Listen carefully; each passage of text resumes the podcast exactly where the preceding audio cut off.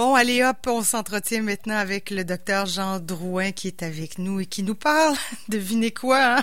on est dans le thème de la COVID, mais, mais, mais pratico-pratique. Bonjour Jean. Bonjour. Comment vas-tu? Très bien, très bien. Ben oui, c'est beau, hein? c'est tonique ce matin. Euh... j'avais, j'avais pas vu le petit moins 1, je suis sortie en disant il va faire beau aujourd'hui. On laisse faire le café ce matin, c'est le froid. le petit nez qui coule, là, c'était ça le matin. Mais c'était pas la COVID, mais ça se peut qu'on ait les petits nez qui coulent. Puis euh, on, on, on, va en parler là ce matin. Qu'est-ce qu'on fait quand on a le nez qui coule? Est-ce qu'il faut aller se faire tester? Hier, le, ministre de la Santé, Christian Dubé, disait Ah, allez pas vous faire tester, il y a trop de monde, vous allez attendre, il faut régler ça avant parce que si vous avez juste le nez qui coule, par exemple, ou pas de symptômes, parce que on n'y arrivera pas. Ben, il a raison euh, jusqu'à un certain point parce que euh, il y a des gens qui, qui font beaucoup d'anxiété par rapport à la COVID, ils vont se faire tester, euh, même s'ils n'ont pas de symptômes. Évidemment, ça, ça va engorger tout le système. Et euh, le nez qui coule, tu parlais tantôt d'une certaine confusion autour de ça. C'est la troisième version euh, de la santé publique du nez qui coule qu'on présente. Ça, c'est la version de vendredi soir. Euh, ah oui, mais, OK. Peut-être en avoir un autre aujourd'hui qui va ressortir. Oui, il y a beaucoup de versions. Là. Il commence à avoir une confusion. Il va falloir qu'on, qu'on que, du côté de la santé publique, on soit clair, mais en tout cas. Mais c'est difficile parce que le virus Ouais. bouge, les, les gens ont des informations qu'ils interprètent à leur façon. Il y a, il y a Ouais. toute une, une zone là, de, de, de communication humaine qui, est très claire, très complexe là-dedans. Donc, le petit nez qui coule, euh, si on regarde, par exemple, les 6 à 17 ans, euh, c'est à la maison 24 heures. Euh, alors qu'avant ça, on disait, vous observez les symptômes, tout ça. Donc, nez qui coule à la maison 24 heures, mais on, pense aux problèmes que ça cause actuellement aux parents. Euh, L'enfant qui est à l'école ce matin, qui arrive, euh, le petit nez qui coule, il va se faire retourner chez eux. Euh, ben, évidemment, si le, le, parent est en télétravail, ça peut toujours aller, mais encore là, ça va pas toujours si bien que ça. Donc, il y a une grosse problématique là, à ce niveau-là. Et le là, on parle même pas de fièvre, juste un nez qui coule, mais ça pourrait être une allergie. Là. Faut, faut... Oui, exactement, ça peut être une allergie. Et actuellement, on sait fait froid comme ce matin. on sait qu'il court, euh, de la terre quache, euh, l'infectiologue de l'Université de Montréal disait il y a des rhinovirus qui courent oui, à ce temps-là. Oui, Donc, oui. les rhinovirus, c'est pas le coronavirus, non. mais ça fait couler le nez, comme le coronavirus va faire aussi. Donc, quand t'as le nez qui coule. On rit, mais c'est pas drôle. Là. Je veux dire, c'est un petit problème, un gros problème là, pour les parents, les, les enseignantes aussi. Est-ce que mon élève a le nez qui coule suffisamment? Est-ce qu'il coule? J'imagine un professeur qui doit retourner un élève, ça doit pas être Tout facile. à fait. Mais je connais des parents qui vont donner, par exemple, un, un petit antihistaminique, un petit euh, décongestionnant, puis envoient l'enfant à l'école. Tu sais, maintenant, tu te dis quelque part, faut pas que le nez coule. Tu sais, c'est juste, oui, ça. C'est ça. C'est juste ça qu'il y a à faire, là, tu sais, si tu regardes comme ça. Donc, notre, notre, nez qui coule, ce qu'il faut faire, c'est on dit à la maison 24 heures, puis c'est la même chose pour les 0-5 ans aussi. Mais après ça, il faut attendre le deuxième jour s'il y a d'autres symptômes. Oui. D'autres symptômes, c'est quoi? C'est la fièvre, ça va être une gastro, euh, gastroentérite, euh, diarrhée, nausée, vomissement, douleur musculaire. S'il y a de, ces quatre symptômes, il y en a une quinzaine de symptômes, le mal de gorge, euh, fatigue, perte d'appétit, mais il ne faut pas attendre tout ça. Là. Mais disons que nez qui coule 24 heures, mal ensuite on observe mal de gorge, et là, là, ça, là c'est une indication de dépister. Ça, quand on regarde là, juste le petit nez qui coule, ça ne sera pas nécessairement une indication d'aller faire une congestion au centre de dépistage. Ouais. Il y en a qui vont y aller pareil, là, euh, comme tel. Donc, euh, si, là, on fait le test, mais euh, actuellement, quand on fait ce test-là, on se met en quarantaine à ce moment-là. Il faut attendre. Bon, là, la quarantaine, ça aussi, c'est pas clair. Quarantaine non. 10 jours ou quarantaine 14 jours? C'est 10 jours. Actuellement, 10 ça jours. aussi, il y a deux, trois versions. Au départ, c'était 14. Là, c'est Oui. rendu 10 euh, comme tel. Et on sort de la quarantaine quand on n'a plus de symptômes, si on, a, si on avait des symptômes. Mais on se rappelle que les symptômes qui vont durer plus longtemps, c'est la toux. Alors, si vous attendez de plus avoir de toux pour sortir d'une quarantaine, ça peut être long. Les, ben, c'est ça. Ils disent qu'il y a des effets secondaires. Exactement. Monsieur, euh, bon, euh, c'est sûr que Blanchet, là, qui est en quarantaine 10 jours, mais il a la COVID. Bon, là, il semble correct, mais ouais. tu sais, si on tousse encore après nos 10 jours, qu'est-ce qu'on fait? Ben, c'est ça. Donc, là, souvent, quand il y a des symptômes, on fait un deuxième test avant de sortir de sa quarantaine, ouais. parce qu'il y a encore des symptômes. Donc, il faut euh, un test négatif avant de sortir de la quarantaine. Il faut repasser un test. Si possible, en soi. Sinon, on fait la quarantaine, puis évidemment, les gens vont sortir, mais idéalement, si on, on fait un test à ce moment-là. Si Qu'est-ce que ça veut dire, la quarantaine? La quarantaine, si on regarde la définition, euh, premièrement, pas d'école, pas de travail, pas de CPE, euh, pas d'endroit public, euh, tu pourrais même pas sortir prendre une marche euh, en non. soi. Pas de... Dans ta cour, peut-être, à la limite. Oui, c'est ça. Dans, ou dans la maison aussi, c'est encore mieux. euh, faire livrer son épicerie, euh, euh, pas de contact avec le livreur aussi. Mais, ça, mais quand important. on vit en famille, là, on parle d'un ado qui a la COVID, on l'enferme dans sa chambre, puis on- n'a pas toujours trois salles de bain. Là, il faut qu'il partage la salle de bain avec. Euh, Ouais, il faut exact. désinfecter à chaque fois, puis il faut pas avoir de contact avec. Faut, le euh, moins de contact, évidemment, il y a toujours la notion de bulle. Si, mettons, il y a un ado dans la maison, c'est un membre de la famille. Faudrait que Euh, personne sorte à ce euh, moment-là. Évidemment, il faudrait que personne sorte, mais ça, ça, c'est impossible. Euh, Est-ce qu'on teste les autres dans la famille? On regarde toujours s'il y a Mm. des symptômes. S'il n'y a pas de symptômes, on peut, euh, ce matin, toi puis moi, être porteur sain, puis... euh, On tousse pas trop, On, disons. tousse pas trop, puis c'est on ça. s'envoie pas trop notre Donc, salive. idéalement, il faut le- l'isoler. C'est ça qui est euh, Ouais. autant que possible. Qu'il y ait sa chambre, qu'il y ait, si c'est possible, c'est pas toujours possible, c'est pas toutes les maisons qui ont deux, trois salles de bain, puis euh, tu pourrais avoir ta salle de bain, puis tu as désinfectes, et ainsi de suite. Donc, il y a toute une zone extrêmement difficile où il faut faire confiance à l'humain, il faut faire confiance à notre système immunitaire aussi à travers ça, puis à notre gros bon sens, euh, jusqu'à un certain point.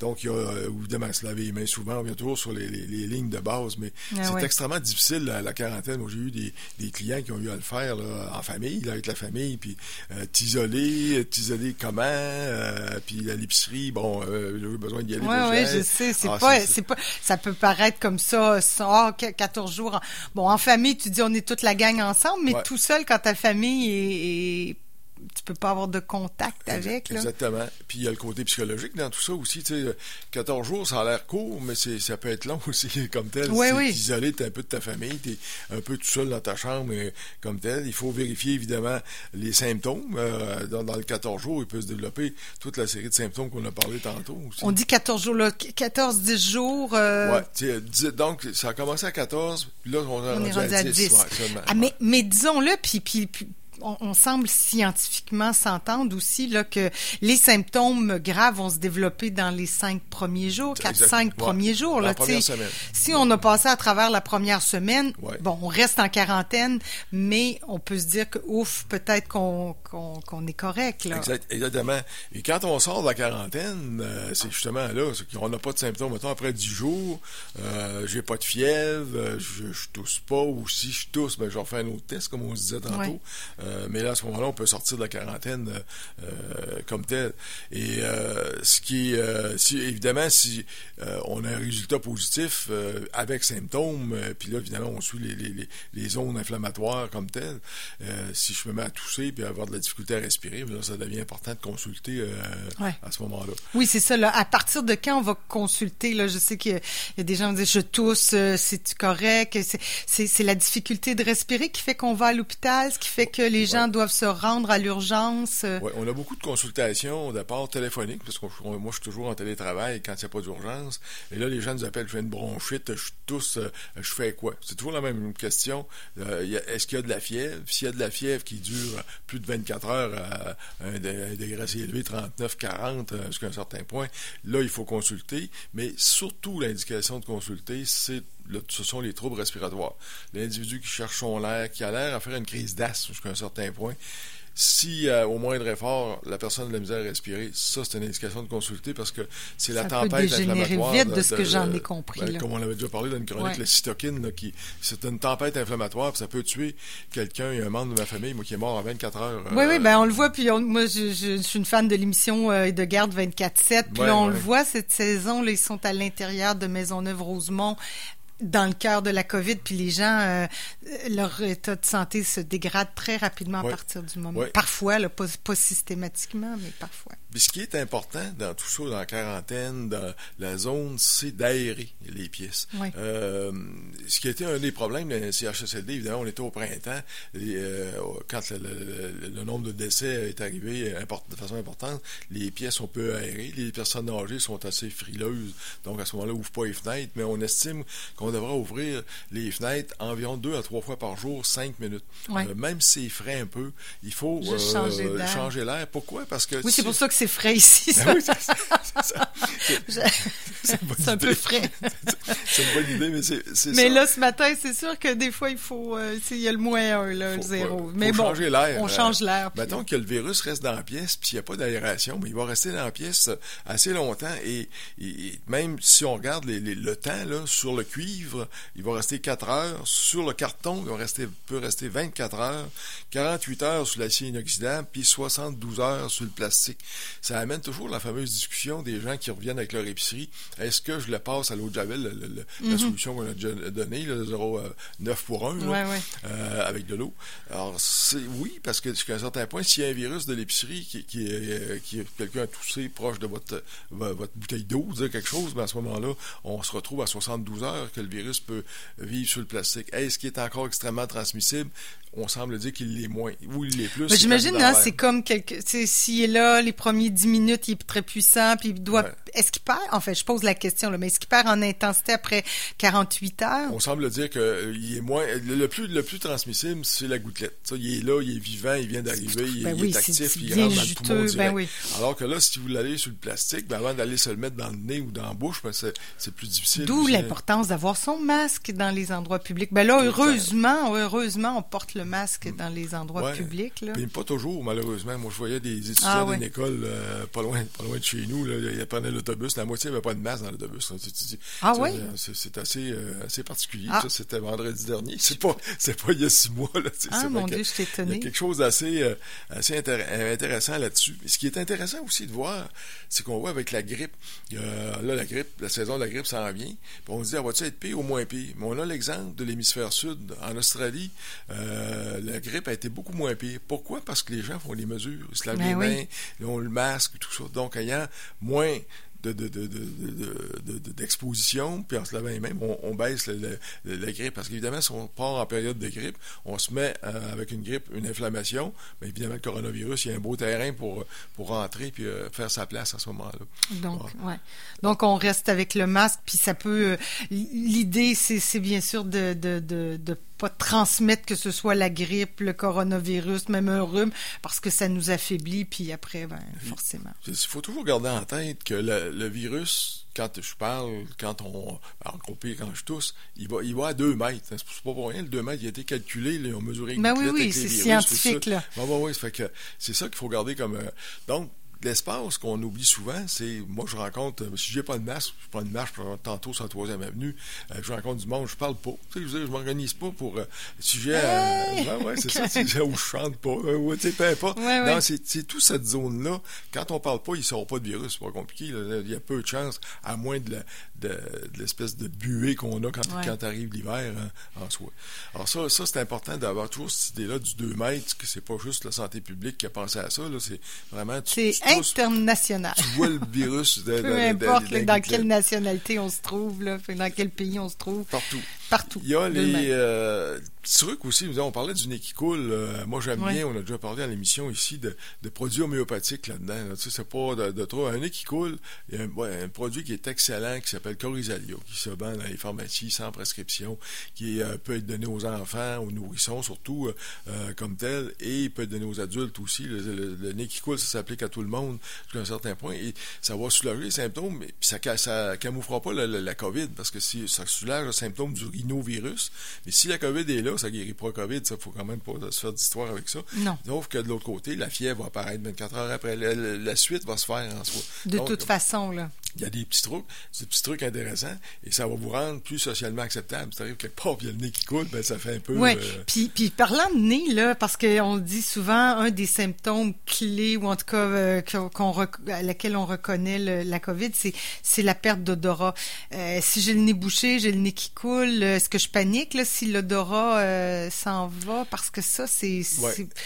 un symptôme, puis c'est, encore là. Je pense que ça n'a pas bougé. C'est un des symptômes euh, majeurs, importants. D'ailleurs, euh, tu vas rire de moi, tous les matins, je sens mon café, voici, je le sens encore.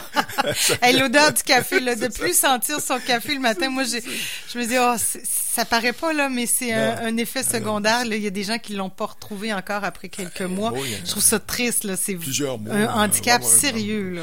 Et là, là donc l'odorat, c'est un signe important, euh, mais ça peut être un signe aussi qui va arriver dans la grippe, dans le rhume, Mm. mais qui reste euh, une journée ou deux. Donc, si je perds l'odorat grippe. 24 heures, euh, je panique pas, mais évidemment, je reste en observation. Tu sais, je- Mm-hmm. j'ai le nez qui coule, l'odorat qui, qui est un peu, un peu perturbé. Euh, est-ce qu'il y a de la fièvre? Est-ce qu'il y a une gastro? On oublie les symptômes gastro-intestinaux. On dit toujours que c'est un virus respiratoire, mais il peut donner des gastroentérites importantes, nausées, vomissements, diarrhée, comme les gastro d'été, là, finalement. Donc, on n'a jamais ce- ce- cette zone-là dans le virus euh, en soi. Mais si je perds l'odorat pour, pour euh, momentanément, j'observe, par exemple, et il y a des, on l'a décrit dans la littérature jusqu'à quatre mois de perte d'odorat, puis là, on continue à suivre ces gens-là, mais on se demande si l'odorat va revenir. Ça euh, doit être assez mois. inquiétant, ça, c'est la partie pas le fun. Surtout quand ces gens-là aiment le vin, en plus, plus le café. Le vin, le café, la bonne nourriture. ça se détériore après ça.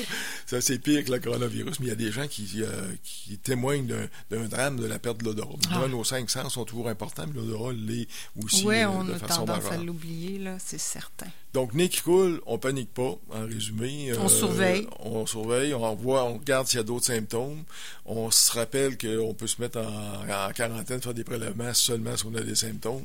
Puis évidemment, quand je ressors d'un isolement, euh, je sais, d'une dizaine de jours, il faut plus qu'il y ait de symptômes, sauf la toux qui peut persister parce que un- peut persister plus longtemps. Là, on fait un autre Mais à ce moment-là, on fait un autre test pour, pour vérifier qu'on est négatif. Pas de test à tout le monde euh, jusqu'à un certain point qui n'ont pas de symptômes. Oui, oui, c'est ça. Hypochondriaque, abstenez-vous pour le moment. là, il y a un petit roche. Là. Allons à l'essentiel, puis après, ben, écoute, on verra. Mais ça. quand même. Bon, ben, merci beaucoup, Jean, pour toutes ces plaisir. précisions. Gageons qu'on s'en reparlera dans les semaines à venir, parce que là, on est quoi? En zone orange, rappelons-le. La semaine prochaine, euh, Caroline, ça va être une chronique assez particulière. Ça va être euh, une chronique anthropologique et les rituels qui se font dans le monde pour combattre la COVID.